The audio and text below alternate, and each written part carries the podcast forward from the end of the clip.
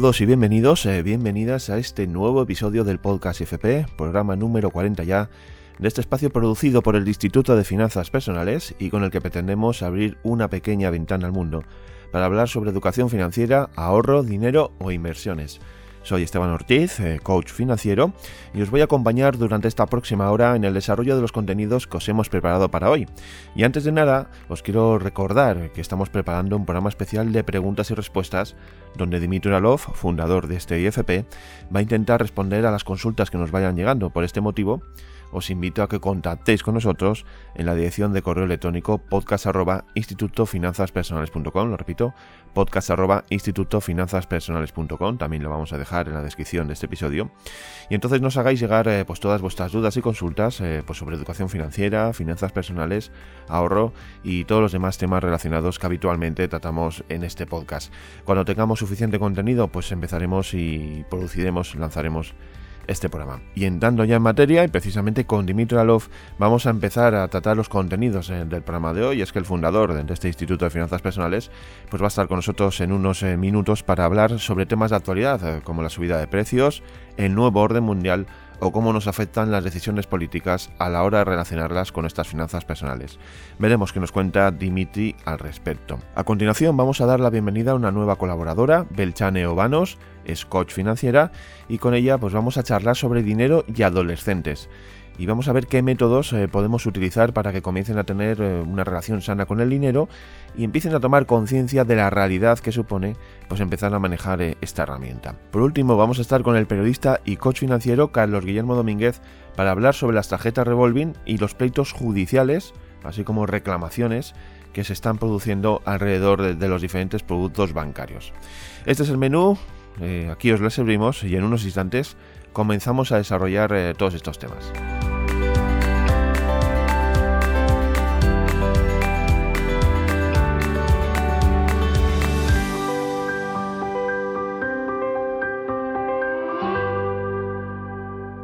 Empezamos el programa de hoy saludando al fundador del IFP, Dimitri Uralov. Hola, Dimitri. ¿Qué tal, Esteban? Un placer, como siempre, estar aquí un día más. Hoy vamos a centrarnos en temas de actualidad y que nos afectan directamente a, nuestro bolsillo. Y es que estamos asistiendo pues, a una subida generalizada de precios, reflejados en gran parte en, la factura de la energía, en el coste de la energía, podemos decir. La inflación también anda por ahí. Y todo ello pues aderezado con una guerra ¿no? que parece estar muy lejos, pero que a la vez está presente pues, en, la economía mundial. ¿no? Y lo primero que quiero preguntarte, Dimitri, es eh, por qué acciones que suceden en lugares eh, remotos, lejanos de donde nosotros estamos, ¿no? en partes concretas del mundo, como pues una pandemia que aparece en China, un barco que se bloquea en unas principales eh, vías del comercio mundial, o una guerra en, en Ucrania, se reflejan tan rápidamente en los precios y por lo tanto en nuestros bolsillos. Bueno, creo que al final se resume que vivimos en un mundo cada vez más globalizado, y tú lo has dicho, hay un barco que bloquea la principal arteria de comercio internacional. Entonces, cuando es un poco el, a la vez la bendición, el problema que hay de, de ser interdependiente, ¿no? Es decir, está, hay una línea generalizada ¿no? de, en el mundo que es la de que, digamos, cada país o cada región o cada, lo que sea, industria, bueno, sobre todo región, país, se especializa en aquello que hace mejor, ¿no? aquello que es capaz de producir a escala, digamos, mundial de una manera más barata, ¿no? por diferentes razones. Y, esto pues lleva a que al final todos dependemos de, todos. Me acuerdo, hay una metáfora muy interesante, bueno, es metáfora, es caso real, en el libro de, creo que era el, economista camuflado, ¿no? Que decía que pues, cifraba un número, eh, era la cantidad de galletas que se importaban en el Reino Unido en el año no sé qué, ¿no? 2000 no sé qué. Y, curiosamente la cantidad de galletas que se exportaban del Reino Unido era exactamente la misma, ¿no? Entonces era como galletas para arriba, galletas para abajo. Pues yo creo que esto al final pues, ocurre en todas partes, ¿no? Ocurre con la energía, ocurre con los girasoles en Ucrania, ocurre con en fin, ¿no? con transporte de semiconductores de Taiwán, en fin. Entonces, pues como estamos tan interconectados, pues evidentemente cualquier disrupción en cualquiera de las líneas de suministro o cualquier, bueno, cualquier disrupción, pues como el COVID, ¿no? O como la guerra en Ucrania, pues al final afecta a todos y, puede ser que en, algún momento particular como que parece que no, que no es así, pero sin duda, ¿no? Toda la gente que nosotros, por ejemplo, ¿no? En APE, Finanzas APE, el mastermind que tenemos para emprendedores, pues ya llevamos ¿no? muchos meses, las personas que están ahí pues están, están hablando ¿no? del problema que hay de, para, pues, importar diferentes elementos necesarios para sus empresas, suministros, etcétera, que está todo muy caro y tal, con lo cual como que al final siempre las consecuencias siempre llegan. Eso frente a una otra tendencia ¿no? que hay, que existe también, que hay personas que ¿no? es muy cercana a lo mejor al minimalismo, muy cercana a ser como más autosuficiente, vivir más, pues de como tener todo lo mínimo lo necesario eh, cerca de ti. Lo que pasa es que, bueno, es, una cosa es decirlo, otra cosa es vivir en el mundo de hoy. Y, creo que la tendencia es un poco esta. Pero mucha gente también se pregunta en relación al tema de los precios, que estamos hablando, por ejemplo, de, algo que se está viendo, ¿no? Con el desabastecimiento un poco del aceite de girasol que está, estamos viviendo aquí en España, ¿no? Eh, un aceite de girasol que, que, es un aceite que lleva elaborado pues, eh, de la cosecha anterior, del año pasado, pero ya los precios mm, de lo que está sucediendo en Ucrania están repercutiéndose en este aceite que ya estaba preparado desde el año pasado, ¿no? Que se compró a otro, otro precio los girasoles para hacer ese aceite, ¿no? Es un poco como que hay algo ahí que se nos escapa que alguien, no sé, da que pensar al menos, eh, hablando con gente, ¿no? Que, que hay algo más, que nos quieren subir los precios de una manera como muy artificial, ¿no? A ver, honestamente, siendo como totalmente transparente, no, no creo que tenga la capacidad, o la, la, capacidad quizás sí, pero no, la preparación necesaria como para poder realmente hablar con, de esto con criterio. O sea, no, aunque sé de economía, como no soy economista en activo, ¿no? De, eh, que está ahí leyendo, ¿no? Que sé, para esto, pues que vayan a ver, Juan Ramón Rayo suele, suele hacer buenos resúmenes de, ¿no? de cosas como... Pero como opinión tuya personal. Sí, claro, no, pero por eso, pero entonces como que para mí, que al final es un poco yo, había un, un vídeo un video, ¿no? de YouTube que hablaba del, del, nuevo orden mundial, ¿no? O sea, como, como ejemplo de esto, o sea, puede ser que alguien esté manipulando la situación para aprovechar este momento y subir el precio de aceite de girasol, aunque la cosecha es del año pasado puede ser, y es así, de hecho, ¿no? el otro día vi una foto ¿no? que ponía, eh, era una comparativa entre el precio de gasolina en el año 70 y no sé qué, después supongo que era la crisis ¿no? del, 73 creo que era, eh, cuando el precio, pues el barril de petróleo estaba en, incluso más alto que, que ahora, ¿no? y curiosamente, pero el precio de la gasolina era mucho inferior que ahora, ¿no? entonces es como que, que no tiene mucho que ver el tema de el, coste real de, petróleo de, del coste final que el consumidor pues, obtiene en su gasolinera. ¿no? También es cierto que muchas veces la gente nos da cuenta que la inmensa, tanto en la electricidad, que eso es de escándalo ya en, España, por ejemplo, eh, como en gasolina, gran parte de los precios eh, están compuestos por los impuestos que cobra el gobierno. Entonces, no es, no te, por ejemplo, el otro día estaba escuchando un podcast, no, no es, no, no, le servirá probablemente a, a la gente en Europa porque dudo que sea así, pero por ejemplo en Rusia mismo, ¿no? yo que tengo procedencia rusa, eh, pues realmente, por ejemplo, en las gasolineras en Rusia, el 90%, 70-90% del precio final son pues diferentes, digamos, impuestos, impuestos por el, el Estado que quiere pues lucrarse del, gasol, de, del petróleo, de la gasolina, la quiere robar, ¿no? Todo el aparato estatal quiere llevarse esta parte, repartírsela, pero realmente como que el precio real de gasolina es ¿no? 10-30% del petróleo real.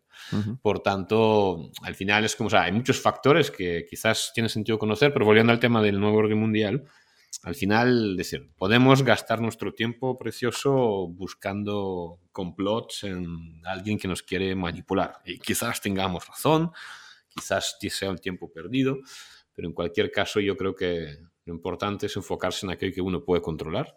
Está bien conocer, está bien informarse, creo que un ciudadano libre es un ciudadano informado, pero mientras como no caigamos en la espiral ahí conspiranoica de, de ver en todas partes historias, y nos enfoquemos en algo productivo, y creo que saldremos mucho mejor parados. Al final eh, lo dices tú en alguno de tus vídeos, ¿no? Que cambiar las cosas grandes, como es el tema de todos estos aspectos políticos que nos terminan afectando, que es muy complicado, ¿no? Hacerlo nosotros que somos eh, un grano de arroz en este mundo, ¿no? Sí, bueno, a ver, hay dos posturas, ¿no? En este sentido. O sea, está claro que si todo el mundo piensa de esta manera, eh, no se podrá hacer nada nunca, porque, bueno, yo no puedo hacer nada, soy un grano de arroz Con lo cual, o sea, creo que es importante a lo mejor luchar por las cosas en las que uno cree, ¿no? Pero, pues, por ejemplo, hablamos varias veces, ¿no? Con el tema del COVID, ¿no? Pues todas las libertades que se han recortado, etcétera. En ese sentido, creo que como que esta revolución de uno que uno puede realizar en su propia vida, o sea, no, no le quitaría valor, ¿vale? Pero no tanto a nivel de que tú puedes cambiar las cosas, sino como darte cuenta de que en uno está la responsabilidad de actuar de acuerdo a sus valores, ¿no? Porque si no, como que, mierda de valores son. Eh, y por supuesto, ¿no? Que es como creo que la frase esta famosa, creo que era, no sé si de, del anuncio de Steve Jobs o de sé de quién, de, Apple, perdón, eh, de que como que todo, resumiendo, ¿no? Como que todas las grandes cosas eh, se generaban por aquellos locos que pensaban que como que, que sí que se podía, ¿no?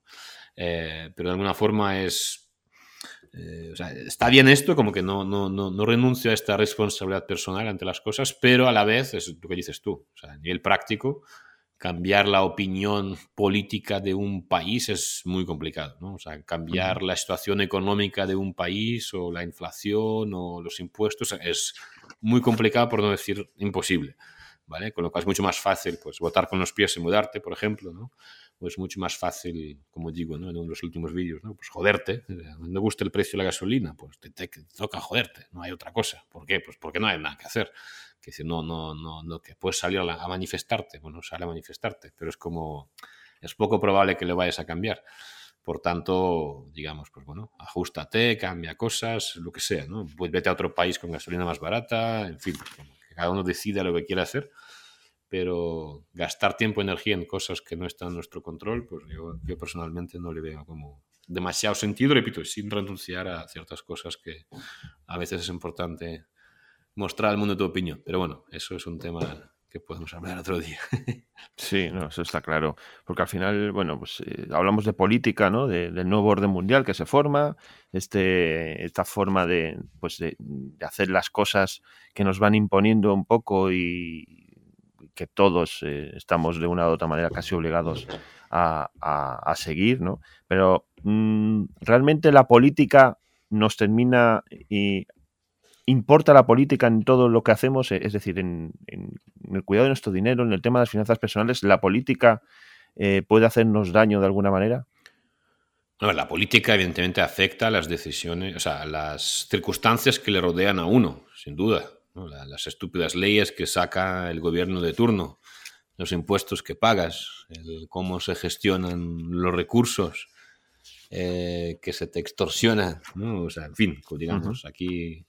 Ahora, repito, ¿puedes hacer algo sobre esto? Bueno, pues sí, puedes votar, sí, puedes manifestarte. Y no te digo que algunas veces pues se, se han cambiado cosas de esta manera. A veces es que no queda otra, porque es que toca hacer esto porque todos los demás, ¿no? Hablando de Ucrania, ¿no? En Ucrania cuando la Revolución Naranja. Es como el pueblo literalmente venció al Estado en este caso, ¿no? al presidente o al ejército. Entonces es como, sí, a veces hay cosas que uno puede hacer, pero de nuevo, hasta qué punto, hablando de política, es como qué influencia tienen tus actos reales, o sobre todo, cómo es de práctico enfocar tu vida y tu, y tu tiempo en algo que, pues bueno, que, sí que puede ser una guerra de tus valores, ¿no? Pero realmente, o sea, cuántas personas de estas que están ahí luchando constantemente, al final es como realmente como que tendría una vida de mucho más sentido y mucho más productiva a nivel de crear valor para la sociedad si se enfocaran como en, algo como mucho más concreto y práctico, ¿no? O sea, no sé. Bueno, en fin, es un tema que entiendo que hay personas con diferentes puntos de vista. Yo más que nada creo que la, la parte más importante para mí es, yo creo honestamente que una persona con recursos, siempre será una persona más libre que una persona sin recursos, ¿vale? Y con más capacidad de respuesta y con, más capacidad de paliar cualquier circunstancia. Entonces, más que llegamos, es decir, te puedes quejar del precio de la gasolina, pero estoy seguro de que los millonarios no se quejan del precio de la gasolina. Ahí está. ¿no? Es decir, bueno, sí, quizás si tienen una empresa de lo que sea que les afecte el precio de la gasolina, les baja los márgenes, pues bueno, lo pueden tener en cuenta. Pero creo que es mucho más fácil afrontar cualquier subida de precio de gasolina, pues si tienes dinero que si no lo tienes, ¿no? Entonces, es, ¿por qué nos enfocamos en convertirnos en personas de valor que generan valor y reciben dinero y lo conservan y lo tienen y por tanto, pues bueno, digamos, nos afectará menos y podremos incluso ayudar a otros para, que tienen problemas con, con gasolina o donar ropa o dinero o lo que sea para una guerra o, en fin, digamos, es mucho más fácil. Con lo cual yo me enfocaría y, digamos, lo que hacemos aquí al final se, centra en esto, ayudar a la gente a que sean más libres. Para ser más libres necesitas recursos. Y para tener recursos necesitas generarlos y conservarlos. Entonces, enfoquémonos en eso, que es un uso mucho mejor de nuestro tiempo, creo.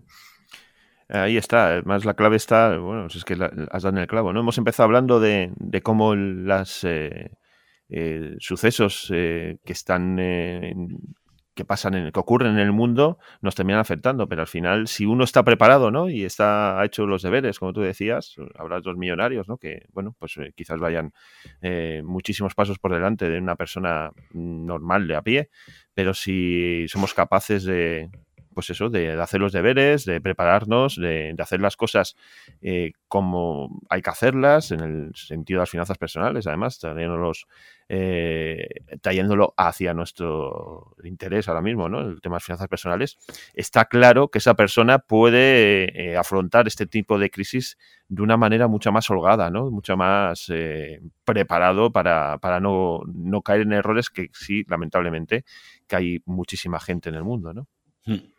Bueno, yo creo que el primero lo que has dicho tú es como. Para mí existe el mundo y luego existe tu mundo. Exactamente. Porque, y por muy raro que parezca, son dos mundos que no tienen nada que ver. De hecho, el mundo como tal es un poco como la sociedad. ¿Qué es la sociedad? No existe la sociedad. O sea, hay muchos individuos donde cada uno tiene pues, sus intereses, sus valores, su, lo que sea, ¿no? Y sí, como que conjuntamente para entenderlo mejor y yo qué sé, para expandir ciertas normas que puede que a, grosso modo en general a la gente pues le sean beneficiosas, pues utilizamos el término. Entonces como que el mundo, sí, en el mundo pasan cosas, pero al final lo que ocurre en, en tu mundo, ¿no? Pues dependerá de la cantidad de basura que consumas por medios de comunicación, ¿no? De tu situación económica que puede ser mala o buena, con lo cual si es buena, pues te afectará mucho menos, si es mala, te afectará mucho más, de tu mentalidad, ¿no? de cómo, qué haces tú con los problemas, ¿no? que, o sea, ¿qué, ¿qué, haces con estas circunstancias. ¿no? hay gente que está quejándose de que el aceite de girasol está, está caro y hay gente que le está añadiendo margen al, ¿no? es como al, aceite de girasol. ¿no? Es como siempre está ahí típico ejemplo este, que es muy malo y políticamente incorrecto, ¿no? pero es como de los judíos que estaban vendiendo banderas de Israel para quemar, ¿no? para, plan, que no creo que lo hagan, ¿no? Pero es como ejemplo, ¿no? Es decir, si, tú puedes ver lo que ocurre en el mundo y quejarte o puedes ver lo que ocurre en el mundo y ver dónde está, como qué es lo que la gente necesita ahora, cuál es la solución a los problemas que hay ahora y simplemente pues eh, enfocarte en generar estos problemas y, al final el que hace esto, su mundo, en su mundo estará muy bien.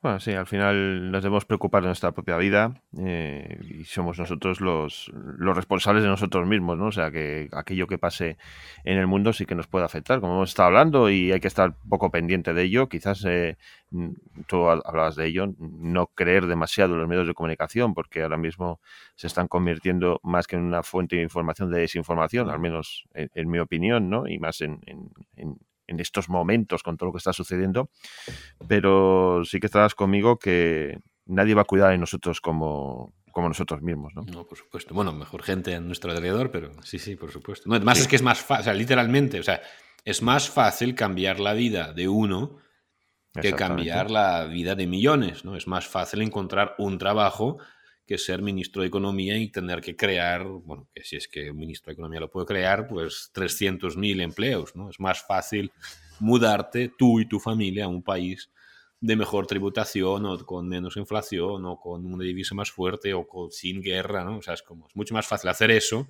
que cambiar eso, ¿no? Es como tengo amigos que se están mudando, se están, están emigrando de Rusia ahora mismo, ¿no? Porque no quieren vivir en Corea del Norte. Entonces es más fácil hacer esto que cambiar el país entero, ¿no? O sea, es como, es más fácil hacer cosas con, con una familia, con un pequeño entorno, y es mucho más práctico. Como los resultados se ven mucho antes, ¿no? Está todo mucho más bajo tu control. O sea, para mí es un tema como, o sea, para mí es más un tema como de practicidad que de, o sea, siempre que hablamos de estos temas, ¿no? En los comentarios de YouTube, por ejemplo, siempre sale gente, oh, Dimitri, si la gente pensara así, pues las mujeres no podrían votar o yo qué sé, ¿no? La gente color pues no podrían tener derechos, o sea, cosas así. Yo lo entiendo y como que no, quito, no le quito valor a esa parte, pero de nuevo, o sea, es como hay cosas sí, ¿vale? Ok, estas cosas sí, pero es como muchas veces la gente como que se queda demasiado en eso, se queda demasiado en la buscando las acciones de, del gran eh, ojo que todo lo ve y el nuevo orden mundial y Bill Gates y vale que o sea, yo no tengo ni idea si es así o no, no es como puedo tener una opinión pero digamos que eso de qué te sirve porque tú con eso no puedes hacer nada. Tú con Bill Gates sobre Bill Gates tú no tienes control ni poder vale pero sobre tu economía sobre tu presupuesto sobre dónde vives, qué haces, a quién aportas valor, ahí sí que tienes algo que decir. Y además, solo tú tienes algo que decir, porque si no lo dices tú, al final es como que vas a estar ahí formando partes de objetivos y sueños de otros y creo que es mucho mejor tener tuyos propios. Bueno, pues hemos estado hoy hablando, haciendo un repaso así muy genérico de, pues, de cómo nos pueden afectar determinados eh, sucesos que, que, ocurren en el mundo, que normalmente pues son imprevisibles, como todas aquellas emergencias de las que tanto hablamos en el IFP, y que cómo, nos pueden afectar y qué debemos hacer eh, pues para estar eh, ser precavidos y, que no nos coja desprevenido, ¿no? Y ahí pues eh, la labor que hacemos desde el IFP, pues intentando inculcar a la gente esos valores propios de la educación financiera en el que conviene eh, establecer una serie de pasos y de hábitos para que, sobre todo para estar protegidos y para proteger nuestro dinero, porque al final eh, la vida sin dinero no se entendería muy bien, ¿no? sería una forma, bueno, esto daría para mucho, pero quizás es una forma de, enlazar nuestros intereses con, el dinero, nuestros valores y demás. Y, como digo, pues eh, todo está relacionado al final y, debemos estar preparados para ello, Dimitri. No sé si tienes algo más que añadir. sí, bueno, yo añadiría quizás sí la parte más, bueno, a ver, hay una, hay una parte práctica, ¿no? Es como en el, otro, último vídeo de YouTube lo hemos dicho, es decir, que al final, a ver, cuando ocurren ese tipo de cosas ya te pilla ahí donde estás, ¿no? O sea, ya es demasiado tarde para para moverse, de ahí justamente para mí hay como dos cosas que uno tiene que al final pensar. ¿no? Es decir, en esta situación ya es, ya es tarde, ¿vale? Bueno, ahora pues, ¿no? ahora hablar de eso es como, ajustate, ¿no? ¿Vale? Pero no te olvides de que al final esto no es simplemente, no es más que una situación para la cual pues tú, tú no has previsto, no habías pensado en eso, qué puede pasar, ¿no? Y no tienes un plan B, un plan C en este caso, pero aprovecha la situación como, ¿no? Cuando, por ejemplo, con el tema de las inversiones, ¿no? Cuando cometes un error, pues aprovecha el error al menos, actualiza pues tu sistema de inversión y para que este error no vuelva a ocurrir. ¿no? Entonces, vale, oye, ¿te ha pillado ya el precio de la gasolina como está? Pues bueno, pues te toca, ¿no? Como lo digo en el vídeo, oye, reduces el consumo, ¿no? Pues cambias de alguna manera tus hábitos en este área de tu vida, pues vas andando, vas en bici, no coges tanto el coche o yo qué sé, vas en autobús, empiezas a usar BlaBlaCar, yo qué sé, te quedas en casa trabajando algunos días, lo que sea, ¿no? ¿Por qué? Porque no te toca otra, ¿no? Es como es lo que hay. ¿Vale? O, directamente, ¿no? Pues eliminas, no sé, este, cambias completamente la forma tuya de, vivir esto, ¿no? O sea, vendes tu coche, ¿no? Es como literalmente empiezas a, andar a todos lados porque ya no lo necesitabas, ¿no? O directamente, pues, ya, o haces ajustes en otro lado, ¿no? Es como, yo no, no, no, puedo evitar coger el coche porque es mi medio de transporte, vivo a 50 kilómetros de la ciudad, pues bueno, pues ok. Esa parte no, pero quizás te va a tocar salir menos a cenar, o quizás te va a tocar, no sé, ¿no? como reducir en algún otro lado de tu presupuesto, porque el dinero probablemente es el mismo. Eso por un lado. Pero por otro lado, es decir, repito, esto te ha pillado desprevenido, pero ¿qué puedes hacer? Porque hay más, ¿no? Es decir, por ejemplo, en el vídeo cuando lo colgué en YouTube, pues oye, personas que están hablando de placas fotovoltaicas, ¿no? Están hablando de, pues, ¿no? como todas las nuevas tecnologías o cosas que existen ya, que las personas podrían utilizar para qué? Para depender menos, ¿no? Es como volviendo al tema de la autosuficiencia, como una, vía que uno puede escoger entre interdependencia y autosuficiencia. Pues bueno, si tú eres una persona que al final, pues yo qué sé, cree tus, plantas tus propios tomates, ¿no? Y yo qué sé, tienes una placa solar con tu propio generador de energía, bueno, dependes del mundo, sí, pero menos. Entonces, pues si quieres explorar esta parte para que en cualquier ámbito ¿eh? de tu vida, de tu suministro, de, tu cadena. Nosotros, de hecho, me acuerdo cuando al principio del COVID, ¿no? Hicimos ahí un webinario dentro de la de Mentoring para la Crisis y hablamos un poco de esto, ¿no? De analizar una... Un poco, bueno, pues analizar tu vida, ¿no? Es decir, pues ahora estamos como estamos, pero yo me acuerdo de esta sensación, no sé si os acordáis, los que estáis escuchando esto, eh, cuando había una huelga de transportes hace como, no sé, cinco o seis años, una cosa así, que de repente los supermercados pues quedaron vacíos, etcétera, ¿no? Es como que entonces de repente toda la gente, todo el mundo entendió lo importante que era, ¿no? Pues este, este trabajo y cómo habían fuerzas invisibles en la economía, ¿no? Que, que COVID todo el mundo se dio cuenta de que el pelo crecía, ¿no? Y que sin peluquero, pues esto era bastante complicado vivir, ¿no? En fin, ¿no? Es como que... Pero bueno, es como que si analizas tu vida y ves un poco como todas aquellas cosas que tú necesitas en el día a día, como de quién dependes, quién los genera, si existe algún tipo de alternativa, para conseguir lo mismo, pues quizás de esta forma, pues quizás sí que tengas como este plan B, sí que puedes estar más mejor preparado por si ocurre esto, porque cuando ocurre ya es tarde, ¿no? Ya es tarde comprar una cinta de correr en pleno COVID, ¿no? Porque ya todo el mundo ha comprado una, ¿no? Y están muy caros. Pero comprar una hora, ¿no? Quizás cuando no hay problema, o yo qué sé, comprarte, en fin, intentar prevenir este tipo de cosas y comprarlas cuando aún nadie los está comprando, pues quizás sí que puede ser una forma más práctica de, prepararse para lo que puede pasar, porque aún, supongo que esto acaba de empezar. Pues sí, tú lo has dicho. Al final eh, tenemos eh, que ser previsores y acomodarnos un poco a la situación en la que vivimos. Dimitri, pues eh, un placer tenerte con nosotros un día más, como siempre, y esperamos contar contigo en el próximo episodio. Perfecto, Esteban. Un abrazo muy fuerte.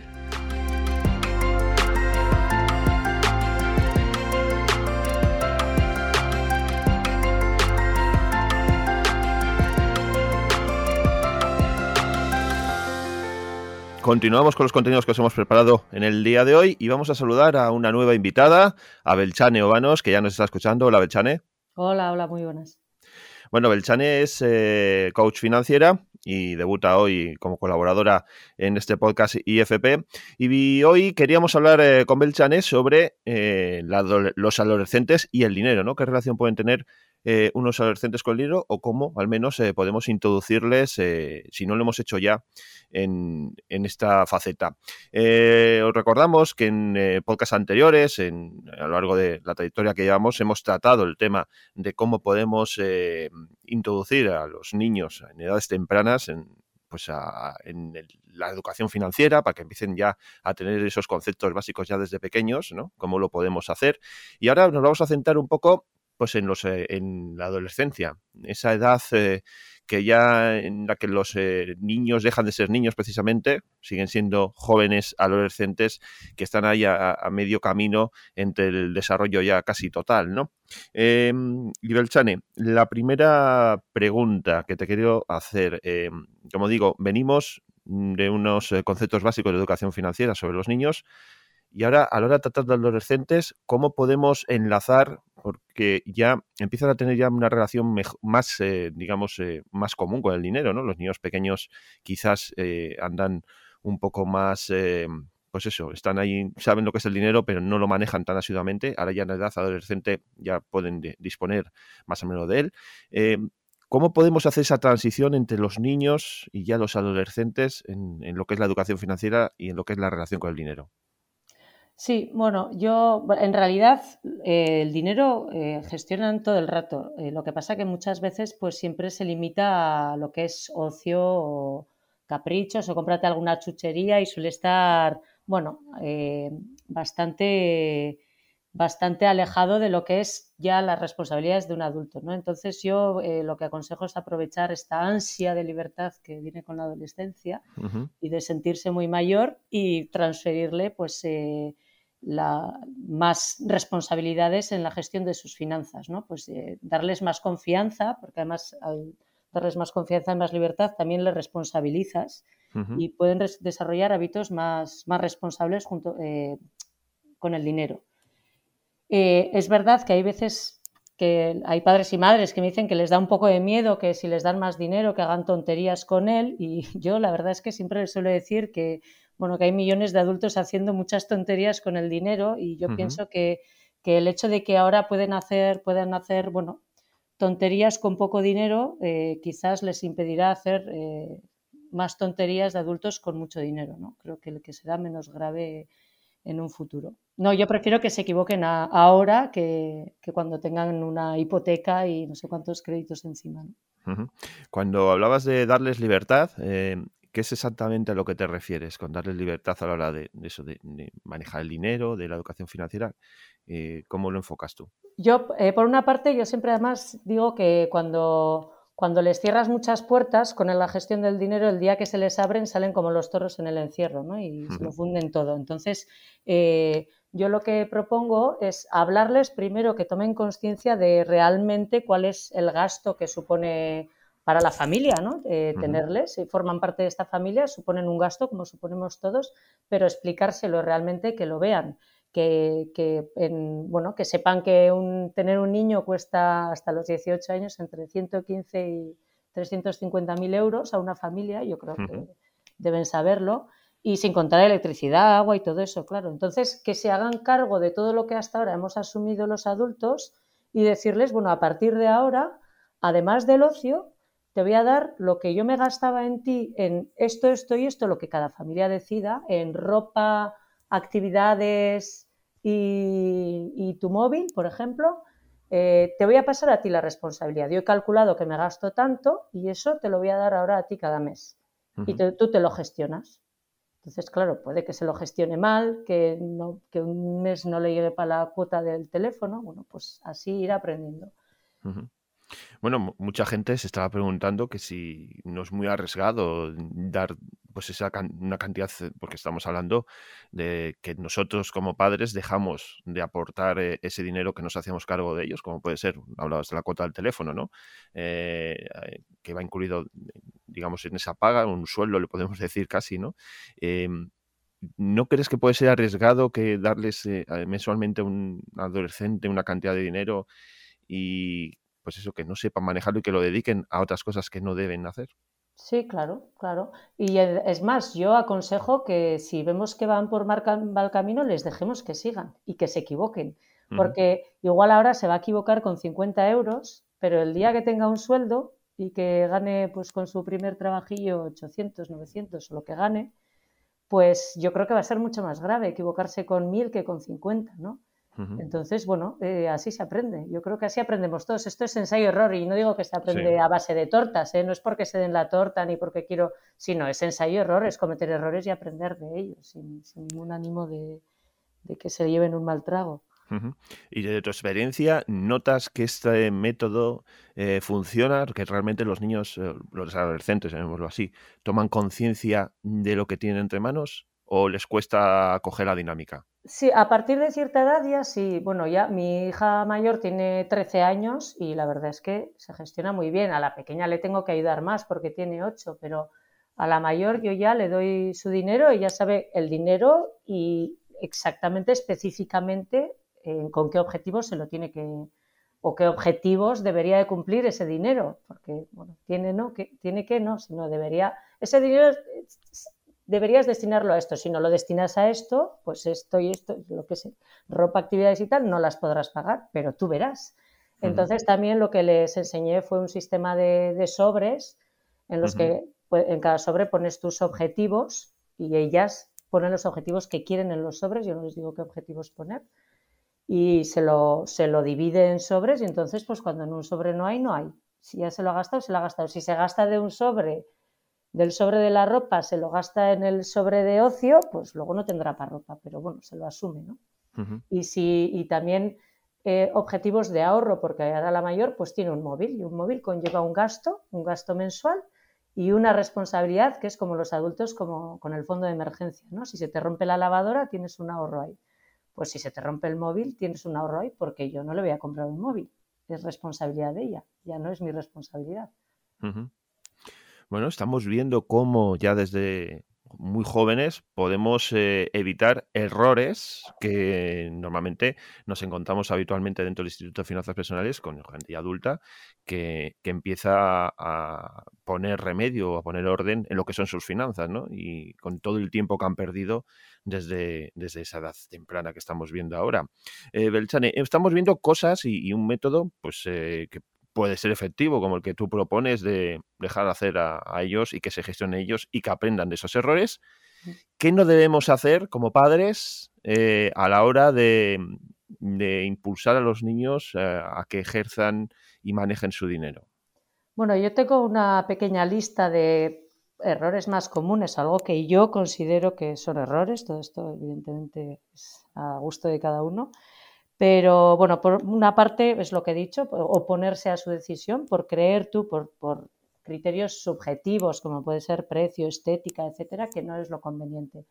Evidentemente no hablo de es peligroso, pues si quiero comprar una botella de whisky o pues claro, ahí vamos a decir que no, ¿no? Sí. Pero es, o es que me parece, es que eso te vas a gastar en esas zapatillas, pues si son muy caras. Bueno, pero es su problema, no es el, ¿no? Entonces, no oponerse. Tampoco opinar, porque a veces opinamos sin decir no, pero ya saben nuestra opinión y les da como, si no te preguntan, si te preguntan y te piden consejo, pues dáselo. Pero si no te preguntan, no intentes influenciar su decisión, porque un día van a tener que decidir solos y solas. Entonces, cuanto antes entrenen, yo creo que mejor será. Eh, por otra parte, también está algo que tenemos tendencia a definir sus objetivos. Yo les he dicho de qué no me encargo ya, pero no les he dicho que los sobres tienen que corresponder a esas categorías. Eso lo deciden ellas, porque igual deciden suprimir la categoría de ropa para dedicarla toda al ocio y quieren ir con agujeros en los pantalones. Eso ya es criterio de cada cual.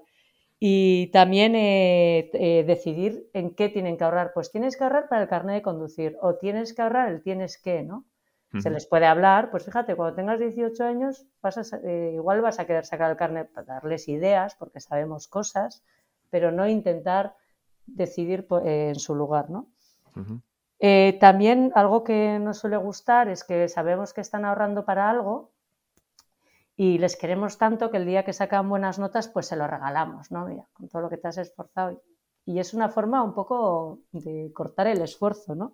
Y al final es una pena porque yo creo que, que eso es un autorregalo por buena gestión y además es súper satisfactorio decir, me he gestionado tan bien que fíjate lo que he conseguido, ¿no? ese eh, ganar en autonomía yo creo que es uno de los mayores regalos que se le puede dar a un, a un, adolescente que lo está deseando. Luego también uno muy común es utilizarlo como chantaje. Para mí este me parece el más perjudicial. Pues eh, si no, yo qué sé, has sacado mala nota o no has hecho tus tareas o no has limpiado la casa, pues no te doy la paga. Por una parte, por, por una cuestión de gestión, porque si tiene objetivos de ahorro, quiere ahorrar para un móvil, quiere ahorrar para no sé qué, y y eh, de, repente ya tiene, ya no tiene y pues va a ser muy difícil que se ponga, que se ponga objetivos y los pueda conseguir y puede ser un poco, eh, puede, puede quitarles algo de motivación en todo esto de gestionar el dinero, ¿no? Porque de repente llegan y me dicen, pues ahora no tienes. Eso por una parte. Y luego también está la relación que se les va a crear con el dinero, ¿no? Que va a ser pues como un arma de doble filo, ¿no? de castigo o regalo. Entonces, yo creo que es mucho, mucho más beneficioso para que no crezcan con creencias de estas que luego tanto nos perjudican de mayores, eh, que, tengan la impresión de que es algo, es un valor que reciben, que luego pueden intercambiar por otro tipo de valor y eso les creará una relación bastante más sana con el dinero. Estamos viendo cómo, bueno, la propuesta que nos eh, presentas, que es eh, bastante interesante, ¿no? En el sentido de que sean ellos mismos los que este dinero que está destinado para ti, yo dejo de gestionarlo, lo vas a hacer tú.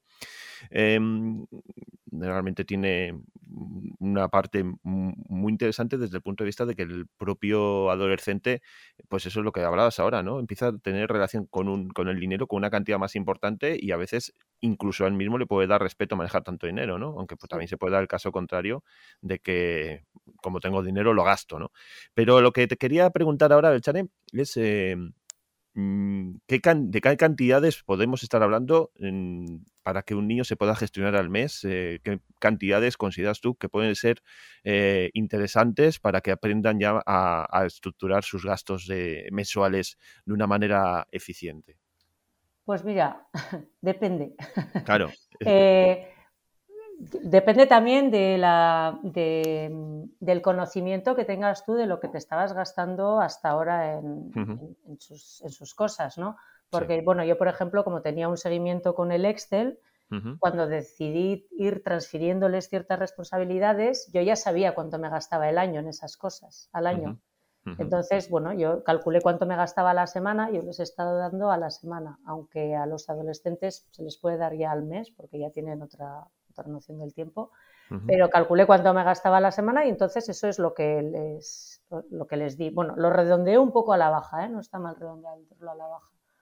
que no tengan esa sensación de que la vida es fácil y todo está regalado. Pero tampoco que, no les sea difícil eh, conseguir sus objetivos. O sea, tiene que ser motivador al mismo tiempo. Entonces, esto es como todo. Pues intenta, calcula más o menos según lo que te parece que te estés gastando, si no sabes exactamente cuánto te gastas, y vete observando y adáptalo en función de lo que vayas viendo. Si tienes un Excel y sabes cuánto te gastas exactamente, pues mejor, porque yo, bueno, la, cantidad que calcule, la verdad es que considero que se apañan bastante bien y que no es ni demasiado ni muy corto. Bueno, al final también eh, podemos ver como, pues muchas veces también hemos dicho desde este podcast, como si nosotros mismos tenemos una buena planificación, nos organizamos bien, tenemos una educación financiera con unas eh, bases sólidas, eh, pues ahí sí que podemos tener con, constatados todos los, gastos, como tú bien dices, en un Excel, podemos saber qué nos cuesta cada cosa y de ahí sí que podemos hacer este método de trasladar a los niños y, a los adolescentes que sean ellos directamente los que gestionen ese dinero que nosotros sabemos exactamente cuánto es. Y, con lo que me refiero a todo esto, que es un trabajo en cadena, si nosotros hacemos bien, pues... Eh, este proceso de educación financiera, nos hemos educado, hemos, eh, sabemos gestionar nuestro dinero, pues evidentemente lo podemos trasladar a nuestros hijos de una manera mm, sencilla, de una manera en la que ellos mismos eh, van a ver eh, que en casa se hacen las cosas de una determinada manera y ese aprendizaje les va a servir luego para continuar durante su vida a medida que vayan creciendo, ¿no? Sí. y por cierto, que igual que para los adultos, ayuda mucho para los y las adolescentes que se les dé el dinero en líquido, es lo que yo aconsejo, aunque se les ponga algo en el banco para que se vayan entrenando y sepan cómo funciona esto de los bancos, yo veo el banco más como un entrenamiento que como si queremos realmente que se gestionen bien, sean conscientes de lo que tienen, lo que se va, lo que entra, estoy ya para adultos y adolescentes, pero aconsejo sobre todo en líquido. Pero aquí lo fundamental es que nosotros como adultos eh, tengamos eh, pues esa, pues insisto en ello, eh, insisto porque mm, no queremos eh, decir a la gente que abiertamente, sin tener grandes conocimientos de educación financiera, demos a nuestros hijos la gestión de una parte del dinero, sino que realmente nosotros, desde los datos que tenemos de nuestra economía, sabiendo nuestra realidad, dónde estamos y a dónde podemos ir, pues a partir de ahí sí que podamos hacer este traslado y que sean ellos los que directamente gestionen ese dinero. Claro. Bueno, Chani, no sé si tienes algo más que añadir sobre todo esto. Sí, no, yo solo decir que estaba de acuerdo con lo que, con lo que estabas diciendo, de que esto no va de consejos vendo, pero para mí no tengo, todo empieza por el ejemplo, sin duda. Eso es. Pues eh, ahí os dejamos este método de trabajar con los eh, adolescentes eh, ya en la gestión del dinero, delegarles eh, prácticamente pues eh, toda esa faceta económica que les va a marcar a lo largo de su vida y que puede ser el inicio de que luego ellos sean completamente autónomos y sepan manejar y trasladar luego esa educación financiera también a las generaciones eh, que vengan. Belchane, como digo, pues un placer contar contigo y esperamos volver a escucharte en próximos episodios. Muy bien, muchas gracias. Sería un honor.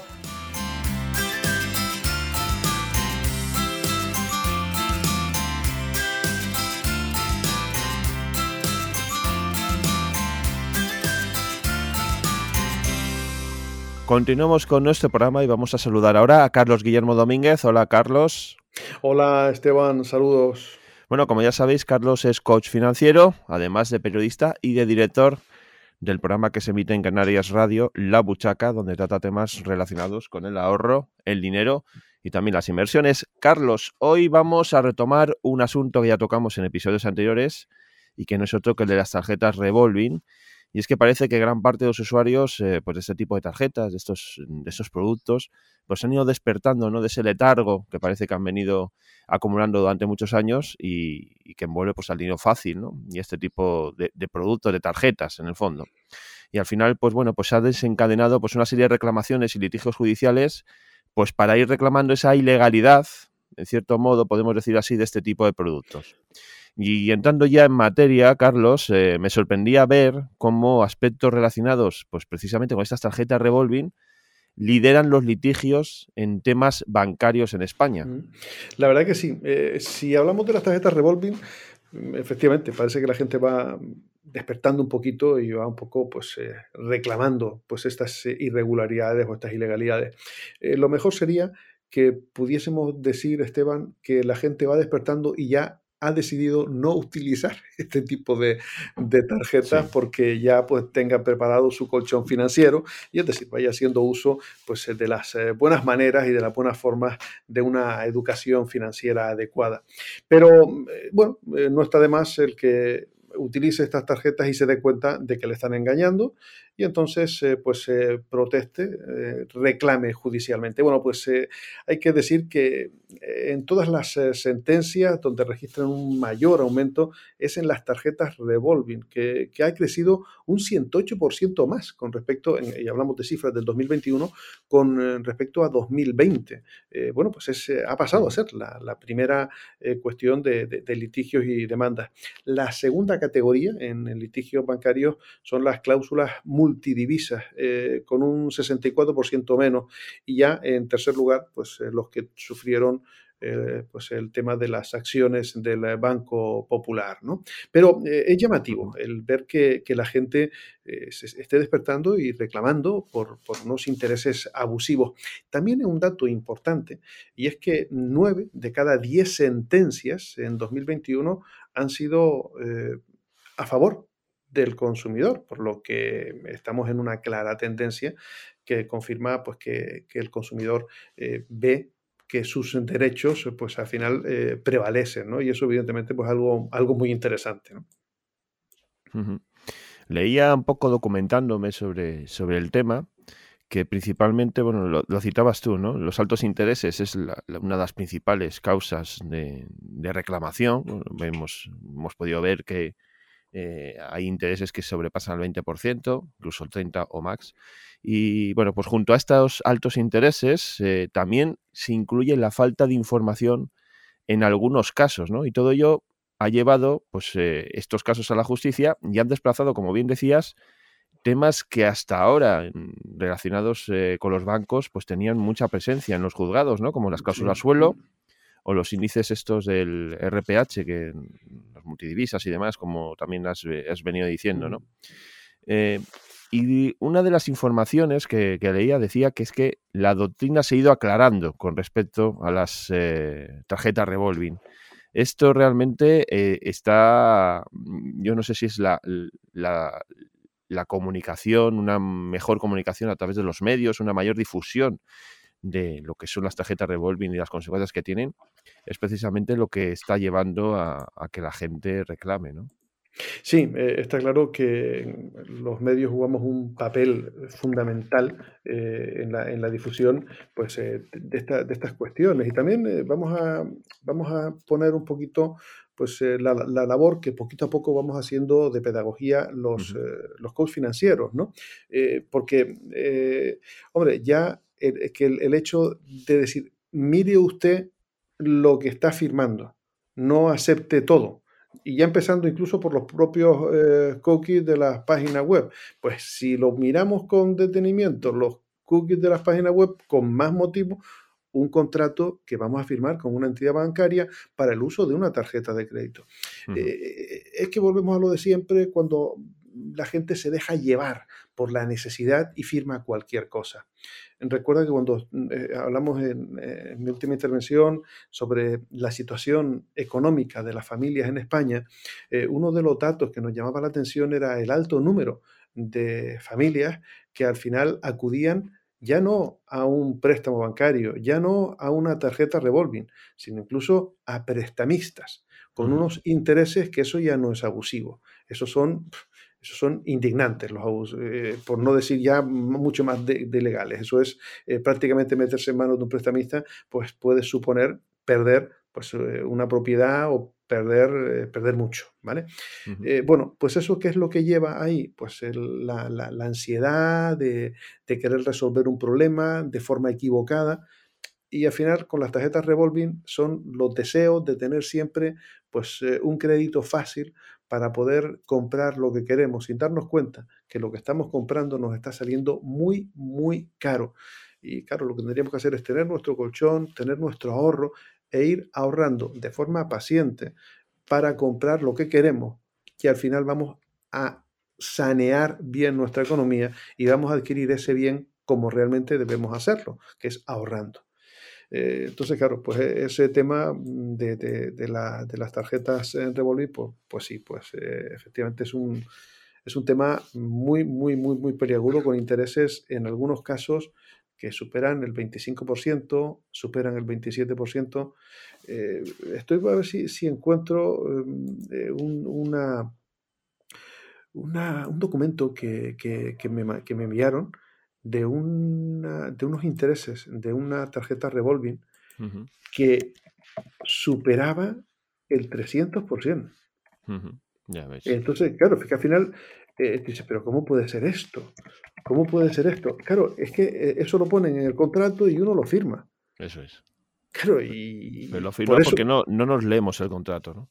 Y muchas veces ni le entiende, porque hay, hay, algunos que ponen TIN 18% y te cobran unas comisiones tremendas después al final con el TAE llegas a un 30 un, un 300% como, como en este caso.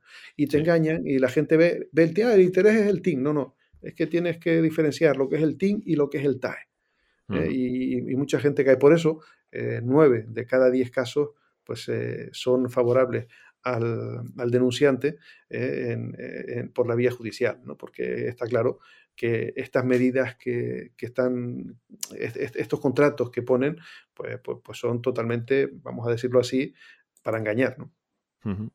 Sí, además eh, todo lo relacionado con el mundo del dinero, todo, pues eso, los préstamos, los microcréditos, los créditos rápidos que hemos incidido muchísimas veces, incluso en la última conversación que tuvimos hablábamos de la multitud de anuncios en los que estamos sometidos, ¿no? Y también eh, algo que, debemos tener en cuenta que es la facilidad de acceso a golpe de clic, ¿no? Esta digitalización de las finanzas que llaman algunos y que a golpe de clic nos permiten tener un crédito rápido, en minutos y llenar eh, nuestra cuenta con un dinero que no es nuestro y que luego va a ser eh, muy difícil de devolver, no difícil de devolver, sino que vamos a tardar muchísimo tiempo de devolverlo y vamos a pagar una cantidad extremadamente alta. Eh, eso de la facilidad para que puedas pedirlo, mm, de verdad que, es tremendo y hay que tener muchísimo, muchísimo cuidado, ¿no? Porque efectivamente, ellos lo saben y ellos lo estudian. Si lo ponen muy difícil, pues eh, no van con, perdón lo que digo, no van a caer en la trampa o caer en el señuelo. Esto es como quien sale a pescar y evidentemente pone un buen engodo o pone el anzuelo solo. Pues si pone el anzuelo solo es más difícil que al final consigas pescar. Pues esto es lo que se hace. Eh, y de hecho, eh, hace poco nos comentaba pues, un compañero que había visto un anuncio de una de, un producto financiero, pues, pues ya muy poco ético, como hablando de, hacia dirigido a los niños pequeños. los niños, sí. Sí diciendo que, que bueno, pues... Eh, aprovechando el Día del Padre. Efectivamente, aprovechando el Día del Padre, si no le hagas un dibujo a tu padre, eh, pídele un microcrédito, pero bueno, pero ¿esto qué es? O sea, Pide, el dinero que necesitas y hazle el regalo que tú quieres, ¿no? Algo así venía a decir, que era como, bueno, ya desde pequeños, eh, la ética ya, ya, se empieza a perder por todos lados. ¿no? Claro, pero es que esto es una desfachatez tremenda y una indefensión en cuanto a ese mm. tipo de, anuncios brutal. Eh, claro, que después eso se denuncia y claro, en el juzgado se gana. Pero ¿qué necesidad tiene una sociedad avanzada? Una sociedad como la nuestra de tener que llegar a esos juzgados. Y es que tendría uno que saber que lo que está haciendo pues no es legal. ¿Por qué se gana en el juzgado? se gana el juzgado porque eso es un interés abusivo, porque eso es una práctica eh, que roza la usura. Bueno, pues si eso es así, cuando usted pierda una sentencia, inmediatamente revoque todas las tarjetas revolving, ¿verdad que eso no se hace? Sí, efectivamente. Es que, es que eh, por un lado tenemos la ley que defiende al consumidor, pero por otro lado estamos legitimando al que engaña al consumidor. Y un país serio, un país avanzado, no debería basar los ingresos de sus empresas financieras en cómo engañan al, al usuario. Sí, pero es que además podemos hacer una búsqueda rápida de litigios tarjeta revolving en Google y nos encontramos multitud de noticias en las que nos van a decir que estas compañías que nos emiten las tarjetas pierden dinero pero están dotando de millones para los litigios que les vienen, porque al final saben que van a seguir trabajando, que van a seguir funcionando, que van a seguir eh, dando ese dinero porque hay gente que va a seguir eh, recurriendo a ellos, ¿no? O sea que mm, es lo que tú dices, no conseguimos nada si con la ley o desde los gobiernos quizás es donde tengan que actuar, no se pone un coto a unas eh, actuaciones que, están que, que, hacen campar a sus anchas a estas entidades. Sí, efectivamente. Y es que eh, eh, mira que hay asociaciones, que hay de, consumidores que, protestan, que indican que se cambie la ley eh, y que se ponga clara. Fíjese, por ejemplo, lo, de las cláusulas suelo. Lo de las cláusulas suelo, hubo muchos usuarios que se acercaron a la entidad bancaria y se fueron con el rabo de las piernas porque decían que no, que eso no podía protestarse, hasta que no hubo después pues una sentencia en un juzgado y entonces ya empezó a correr, mm, a correrse la voz y empezaron a, poner la situación como tenía que ser, es decir, quitando esas cláusulas suelo, porque no, tú no puedes tener eh, una cláusula suelo por abajo y no tener una cláusula techo. Entonces, eh, ¿por qué? Porque la banca siempre gana, pues no. ¿eh? Entonces, fíjate que al principio lo primero que vas a recibir siempre de la entidad bancaria es un no. Por lo tanto, tienes que aprovecharte de la normativa e ir al juzgado. Pero claro, eso no lo puede hacer todo el mundo. Y tarda hasta dos años. hasta dos años. Oye, que, que, que eh, fíjate que tenemos por el mapa de, admisión a trámite de los pleitos bancarios, son 729 días, por ejemplo, en eh, provincias como A Coruña, 722 en Madrid, 706 en Barcelona, 686 en Málaga, 420 en Alicante y en Vigo. Y será para darse un cantón en el pecho en Alicante y en Vigo. Claro, si lo tenemos comparado en cuenta con, con Coruña, pero fíjese que, esto es un disparate. 729 días. Eh, claro, después decimos, bueno, es que no, es que no hay, no hay gente en los juzgados, ¿no? Bueno, pues, pues habrá que entonces convocar más plazas, ¿no? O sea, que, también hay, hay, hay que, crear empleo, ¿no? Pero está claro que esto es una, una indefensión con el usuario bancario y la forma que hay antes de llegar a esto para prevenirse y curarse en salud, pues es tener cultura financiera, educación financiera. Mientras más educación financiera tengas, menos vas a tener que utilizar esto porque vas a aprender a gestionar tu dinero, vas a tomar el control de tu dinero y te vas a estar dando cuenta que hasta ese momento estabas haciendo muchas cosas mal. Ahí es donde entra la buena planificación, ¿no? Cambiar los hábitos, cambiar la forma de hacer las cosas, buscar ayuda incluso, ¿no? Estamos acostumbrados a buscar ayuda cuando tenemos un problema eh, psicológico, eh, un problema incluso mental, ¿no? La gente recurre a profesionales para intentar eh, solventar situaciones y problemas que, con los que nos encontramos en nuestro día a día, pero es que el dinero es algo que, como bien dice Dimitri, usamos día a día. O sea, es algo que queramos o no queramos, nos tenemos que enfrentar a él porque lo usamos día a día. Y es algo que debemos saber eh, manejar, saber usar, utilizar, y, para ello debemos planificarnos y tener unos hábitos que sean acordes con lo que tenemos entre manos, porque al final eh, es el destino, queramos o no, y la sociedad está montada como está montada, el dinero pues eh, nos va a decir cuál va a ser nuestro destino en la vida al final, ¿no? Está claro. Y eh, tienes que uno que tener en cuenta que cuando estás en esta vida eh, es, una realidad, o sea, pero no va a estar todo el mundo queriendo echarte un capote eh, y estar siempre ayudándote para que tires para adelante. Aquí tienes que mirarte al espejo y claramente decirle al que está en el espejo, mira, esto, esto lo tenemos que resolver entre tú y yo. y que después habrá gente que te quiera ayudar, perfecto y que habrá gente que, que, sea muy importante en tu vida, perfecto. Pero tienes que tener en cuenta que la responsabilidad es entre el del espejo y tú. ¿eh? Eh, y tienes que saber que tus decisiones van a tener una consecuencia para tu vida y también pueden tener consecuencias para la vida de los demás. Por lo tanto, mientras más te prepares, mientras más te capacites en todos los aspectos, y hablando del económico que estamos hablando ahora, el tema del dinero, el tema financiero, mucho mejor. Porque ahí fuera hay gente que se aprovecha de la falta de conocimiento para que tú caigas y piques el anzuelo y estés después endeudado hasta las cejas, hasta que prácticamente te jubiles. Eso es. Y eso es indignante, sí, es indignante. Eso no debería pasar, cierto, eso no debería pasar, pero pasa. Y como pasa, tienes que prepararte. y tienes que capacitarte y tienes que tener cultura financiera.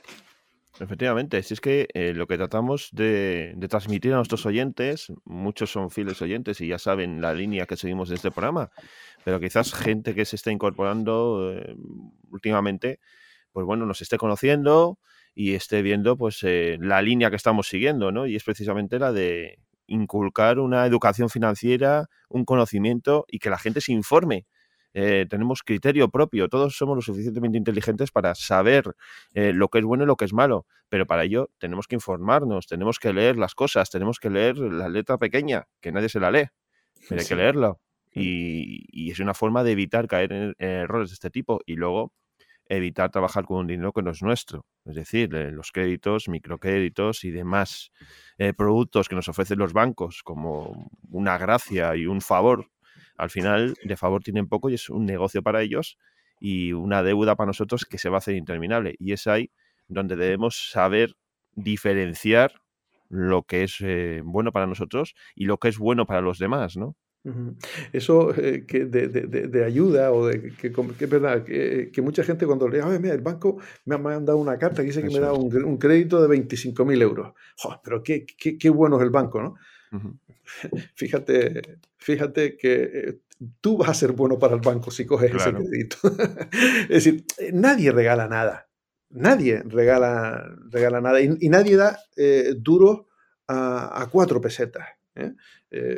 Pues, ¿Por qué no? Porque no, vamos a decir, nadie da euros a 50 céntimos o 90 céntimos, para que nos, entiendan los que no vivieron las pesetas. No, pero, pero es verdad, eh, y, más una empresa que su objetivo es ganar dinero. Los, los clientes de las entidades bancarias son eso, clientes. Por lo tanto, como clientes deben exigir a la entidad bancaria. Pero parece que el dinero siempre pues eh, está, lo tenemos eh, con un aura eh, que no, que, los que nosotros no lo dominamos, lo domina el señor del banco. No, no, eso ya pasó de moda. Aquí son unas empresas de servicio, de servicio financiero. Y tú tienes que elegir qué servicio financiero vas a coger para tu vida porque es el, es el mejor.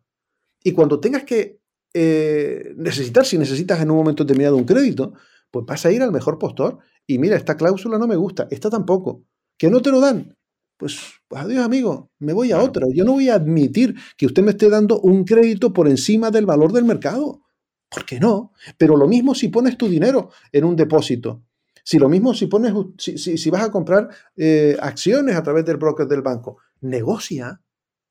No negocias cuando vas a comprar una casa o no negocias cuando te vas a comprar un coche. Bueno, eso era antiguamente, que decimos que te, que te daban las alfombrillas, ¿no? Es verdad, las luces, ¿no? Joder, exactamente, exactamente. Bueno, pues, pues es negociar es negociar. No te digo entrar en el regateo, pero sí negociar. Y para negociar tienes que informarte. Y ya al informarte de cómo está el mercado, cómo está la situación, ya estás adquiriendo un poquito de, eh, cultura financiera para manejarte en, este tema, ¿no? Porque si no, eh, somos, somos prácticamente un objetivo fácil para este tipo de, engaños como las tarjetas revolving, que de verdad es que eh, es tremendo tipos de interés cercanos al 30%. Recientemente eh, hay algunas que ya están en torno al 27, 28% y de empresas muy, muy, muy conocidas, ¿no? Y eso ya, superar los 20 ya pues es usura. Sí. Y es que, pues eso, si es que nos repetimos, pero hay que incidir en esto, todos estos asuntos. No sabemos, no estamos acostumbrados a negociar, nos pensamos que no tenemos derecho a negociar con un banco, pero al final no nos damos cuenta que nosotros tenemos la sartén por el banco, porque somos nosotros precisamente los que tenemos el dinero, ¿no? Y el banco se va a beneficiar de ese dinero que vamos a usar. Entonces, somos nosotros los que debemos decir lo que hay que hacer con el dinero y no que nos digan los demás lo que hay que hacer con él. Al final es todo una, una, serie de, normas básicas que debemos aprender, interiorizar, eh, nos debemos eh, pues, mentalizar de, cómo funciona todo esto y ser nosotros los principales eh, actores de, un negocio que parece que, se nos escapa siempre de las manos. Está claro. Y después que no pensemos que esto pasa con un banco pequeño o que esto pasa con una entidad financiera que tiene un nombre raro. Eh, si, por, citar a los primeros, eh, Banco Santander, Bank Inter y CaixaBank, Eh, son, son las tres que suponen, estas tres empresas suponen casi el 60% de la licitosidad. Y en cuarta posición hay una también que tiene el nombre de un pabellón en Madrid, sí. Eh. Es la cuarta con más sentencias. Vamos a ver, que eso no significa que estas empresas hagan un buen servicio. Sí lo hacen, pero tienen unos productos de los que tienes que cuidarte. Eso es. ¿Y por qué los tienen? Porque es que hay gente que no se da cuenta. Va a lo que le den y devuelven lo que reclaman, pero les es rentable porque hay mucha gente que no reclama. Exactamente. Y eso es triste, pero es así.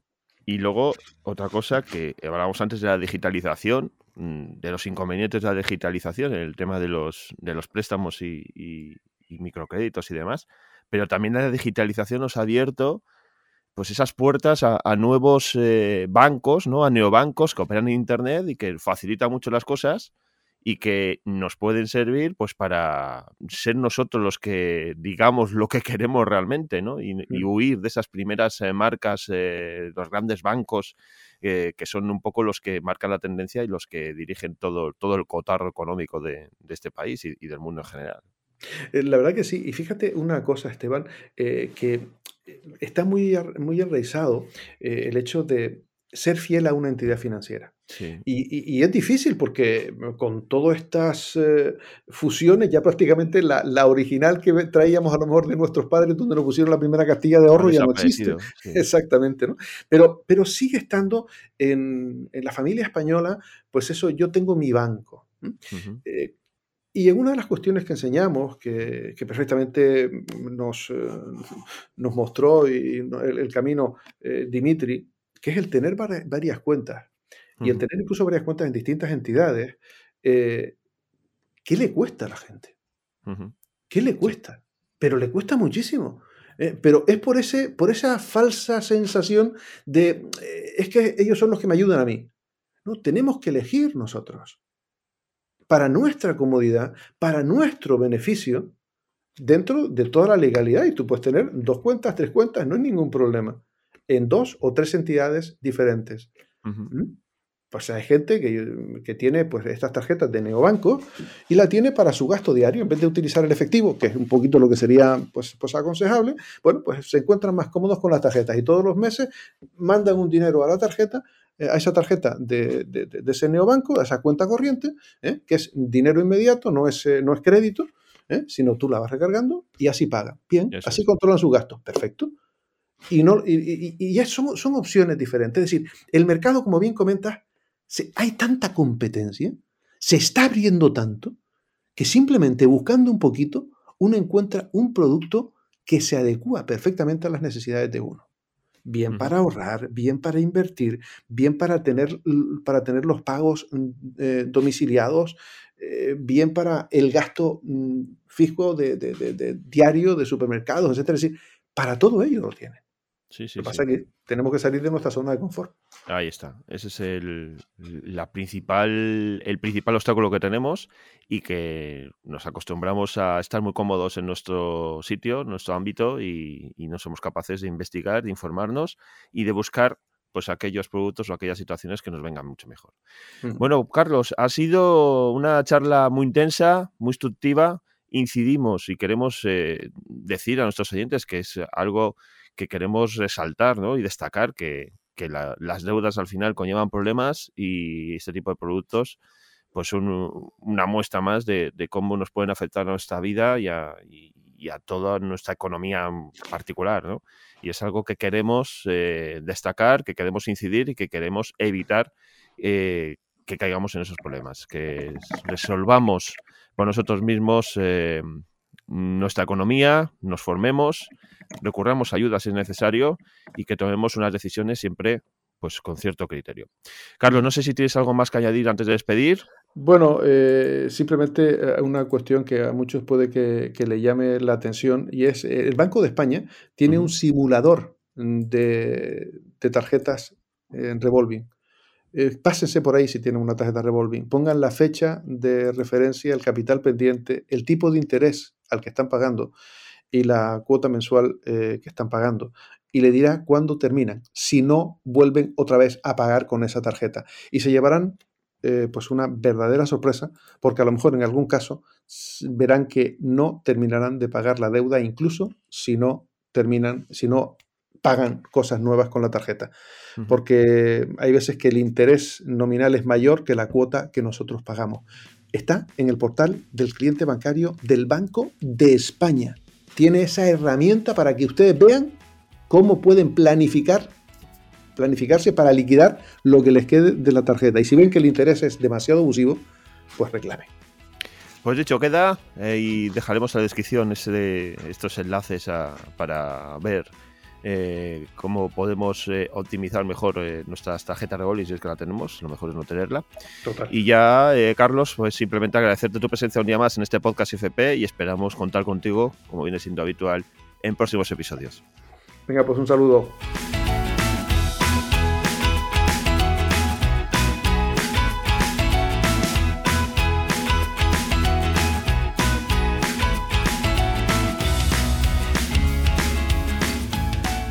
Con esta intervención de Carlos Guillermo Domínguez llegamos al final de este episodio. Antes de despedir, os recordamos que tenéis a vuestra disposición una dirección de correo electrónico podcast arroba repito, podcast arroba institutofinanzaspersonales.com y en ella nos podéis hacer llegar eh, vuestro feedback, consultas o dudas sobre aspectos relacionados con la educación financiera, el dinero o las inversiones. También eh, podéis comentar este episodio en las diferentes plataformas desde donde nos escucháis y por último también os recomendamos que leáis la descripción de este episodio porque ahí podéis encontrar eh, contenido adicional relacionado con los temas que hemos tratado en el día de hoy. Dicho todo esto, ponemos ya el punto y final a este episodio número 40 y ya solo queda citarnos al próximo programa, así que recibid un fuerte abrazo y nos escuchamos pronto.